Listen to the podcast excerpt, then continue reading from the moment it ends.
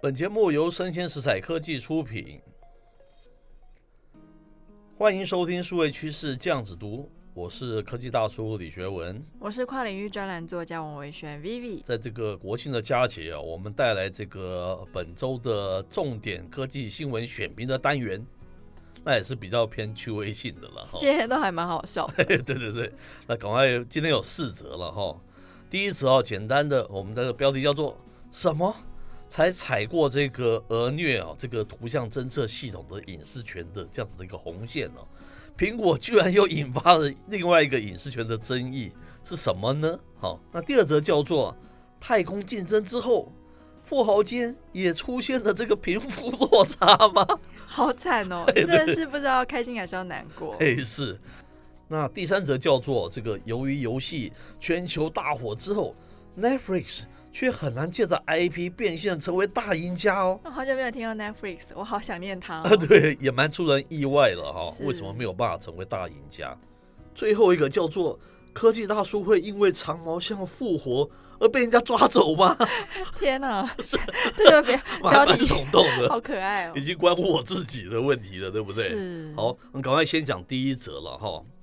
为什么讲说这个？我们大家都知道嘛，这个 Apple 啊前阵子才会才因为这个俄虐的这个图像侦测系统踩到这个隐私权嘛，引起社会的轩然大波嘛。是可马上它又引起另外一个轩然大波，这是什么呢？这一篇新闻的译文呢、是来自于这个 Fast Company，它的原标题叫做 Apple is starting mood detection using iPhone data。Critics say the tech is fraud。好、大概这样子的一个标题，意思是什么呢？意思是哦，那个苹果公司哦，正在利用它的 iPhone 嘛，还有 Apple Watch 来进行这个心情的侦测，这样子一种系统的开发了。那批评家们说啊，这种科技是一种伪科学了哈、哦。那科技大叔在这边先卖一下关子哈、哦。哦，我首先想要问 Vivi 一个问题：什么什么？假设我们公司已经非常赚钱了哈、哦嗯，然后 Vivi 哈、你有钱去买一个这个人工智慧的机器人，是你会选择怎么样的机器人呢？你会选择它像那个 paper 一样傻傻的，然后跟你讲早安、午安、晚安，然后譬如说报一些那个气象还是什么之类的，嗯还是你想要像电影里面演出来那样机器人这么样的了解你的心情呢？知道你需要什么？对我来说吗？我想想看，我当然不会买 paper 啊，paper 看起来很 丑是是又是很笨。不管多少钱 嘛， 对啊，然后我之前有写过一篇，就是在讲机器人就是辨识情绪的这件事是情，然后还有包括说我们为什么这么怕机器人知道我们心里在想什么，嗯是有是写过是这样的文章。很有意思。所以你会买什么？ 我还没有吗？我想说，就一般的智慧型手机就好，不用太智 慧。了解了解，是，真聪明啊，完全回避这样子的问题。对啊 那，科技大叔觉得比较疑惑的是，大家都是应该是喜欢一个贴心的嘛，你怎么会喜欢一个笨笨的机器人？不知道干什么，对不对？是最近那个贝佐斯也不是也发表一款机器人嘛，对也是被大家笑说就是不是很好用啊。嗯会，走楼梯可能还摔下楼梯什么之类的，他怎么样是帮助你，是对不对？是，这个都是我们之前讲到说，这个机器人需要知情跟识趣啊，这两个是嗯非常重要的一个观点嘛，对不对是？？知情就是知道什么情况是你真的需要帮助的，嗯，逝去就是知道什么时候他应该躲起来，不要来吵你。是。那这个都需要非常高度的，我我们觉得这才是能够能够伴随你的人工智慧机器人，没有错吧？对理论上是这样子嘛。是我干嘛要一个傻傻的？那他自己还不会照顾自己的，我不不是蛮麻烦的嘛，对不对？哦，我一直很好奇了，不是说这个人工智慧机器人已经发展到怎么样怎么样怎么样？我们看各种报告嘛，对不对？对那，甚至于它可以演戏啊，还可以什么什么的。为什么今天这个东西还一直出不来啊？一直直到我看到这篇报道，我才完全的恍然大悟啊！怎么样？这是我刚才卖的这个关子哈、那为什么？原来哦，你要探测用户的这个情绪这件事情哦，是一个高度会去侵犯隐私权的事情哦。所以情绪辨识也是我们隐私权的一部分呢、哎，对，非常重要哈、嗯，那我们赶快啊，接回我们的今天的一个主题哈。这个里面说啊，苹果公司啊，它的忧郁症的研究啊，是始于二零二零年的八月了开始，它第一次那时候就被公开了哈。嗯，那这里面不断的透露哈、这个苹果公司哦、它它自己是说了，自己只使用某些一些健康的资料，像是心率啊、睡眠啊和用户与手机互动的方式来了解他们的心理健康。但是它被这啊个《华尔街日报》打脸哦，《华尔街日报》报道啊，实际上并不是只有如此啦。他们把用户的整个一个生命的一个体征哦、运动哦、语言啊、睡眠啊、打字习惯啊，甚至于打字频率哦，都纳入一个检测的一个范围了，嗯还蛮广的哈、哦。它用来检测这个压力啊、那个焦虑啊和这个忧郁相关的一些 issue 哈、哦。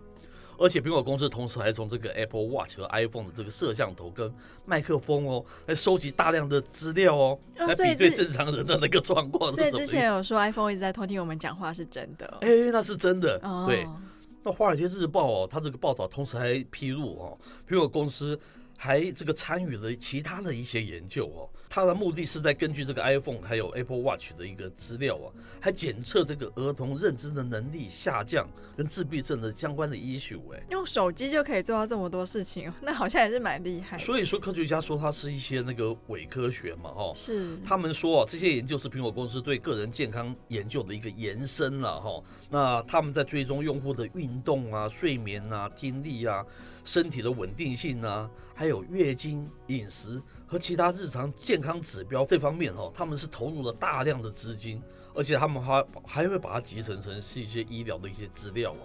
而且还甚至于还向这个用户的医生哦发送健康的那个报告哦、这样好像有点太可怕了、欸。呃是，那主要它着眼的是这个情感计算的这个市场规模会到那个两百亿以上的美美元这样子的一个市场规模嘛？是，还是为了那个 money 了，对不对？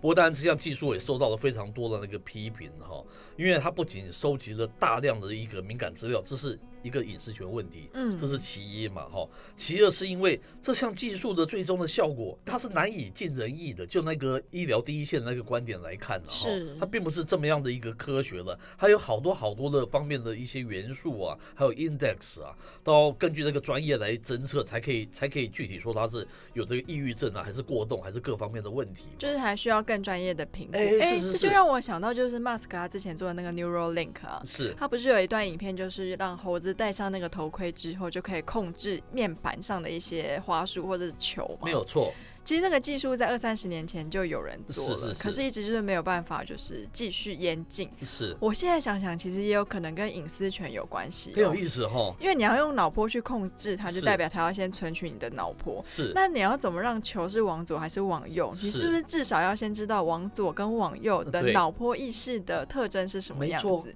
没所以说我错们，的脑波就可以被随意的被转成文字。是是是，那你可能就在睡觉的时候，你很多秘密就被出卖掉。是你的潜意识就是你睡觉的时候可能比较薄弱，是 这个时候它就可以远端去存取你的哦脑内东西，是不是有这样的可能啊呢、是是是，可是这整则整则新闻说明了什么？我觉得这个大家都被愚弄了，就是什么人工智慧机器人根本非常不可能嘛，是，没有错吧？对。那你把这个机器人如果放在工厂，OK 啦。嗯但是它只要是那种伴随你心，就是心灵的，或是陪伴型的，或者可以跟你聊天的，我觉得这样讲起来根本那些都是骗人的嘛。就是要很知情识趣。哎、其实像前一是阵子，美国跟中国的小米都有做出机器狗嘛，是它不管是在运动活动或是是基本的对谈，都已经比我们目前认知的机器人都还要灵活。是它已经可以做到跌倒可以站起来。是，那我为什么会是狗的图案？其实我现在诶想想，其实除了就是我们很怕自己隐私权受到侵犯，嗯是因为人形的话，我们可能就比较会有警觉。是可是狗的话，现在宠物就非常的红啊没，有错。就可以削弱大家对于隐私权的这个 concern。哎，说的很好，嗯这里也说明了一个两难了、哦。人们又需要你是一个真的很懂你自行逝去的这样子一种人工智慧的机器是人，对不对？？然后又害怕你的那个隐私权，这事情是一个 dilemma，是一个两难嘛，对，进退维谷嘛，这很难去解决嘛，对不对？嗯那我不知道 Amazon 它连手机都没有，它怎么样去开发它的机器人呢、它怎么样收到大量的这方面的那个资讯，对不对？是可能从他的购物这个部分可以得到一些 data，可是他毕竟并不像那个 iPhone 这样子的手机，可以得到你日常生活，对不对？食衣住行、娱乐、生老病死里面所有的一些 information 嘛，对不对？对，如果连苹果公司都没有办法做，其他人又怎么可以得到这样子的一个 data，然后做出他的一个人工那个情感的机器人呢？因为苹果相较于其他的科技公司，其实它已经算是最贴近我们生活了。是从家庭的一些设备到我们的 Apple Watch 嘛，是那像甚至他说他有也可以检测听力，他会不会在 AirPod 里面也买了什么东西？我们不知道对，。可是迟早被曝光就会被大家骂爆啊。对啊，前阵子他也不是那个哦恶。虐的图像，后来他是就是赶快是戛然而止嘛。对不对？他就怕社会的那个批评嘛，是也是同样的一个 issue 了。然这后最种近又开始在缅怀 Jobs，然后看你们洗掉一些负面行为。是是是我看哦，情真意切耶。嗯是是是，啊，这个困境值得大家去思考了，发展的困境哦嗯。那我们赶快进入第二则新闻，非常好玩。我们刚才讲说，太空竞争之后哈、蓝告连这个富商之间也要出现这个贫富落差吗？数位趋势这样子读是一个数位科技与文化相关新闻分析与点评的节目。我们每周针对这个数位硬体、数位的内容、数位应用、网络文化等等议题，以人文的角度提出不同坊间的观点及看法，希望听友们呐、能够提升自我数位素养以及投资的能力。欢迎持续锁定我们的数位趋势酱子读。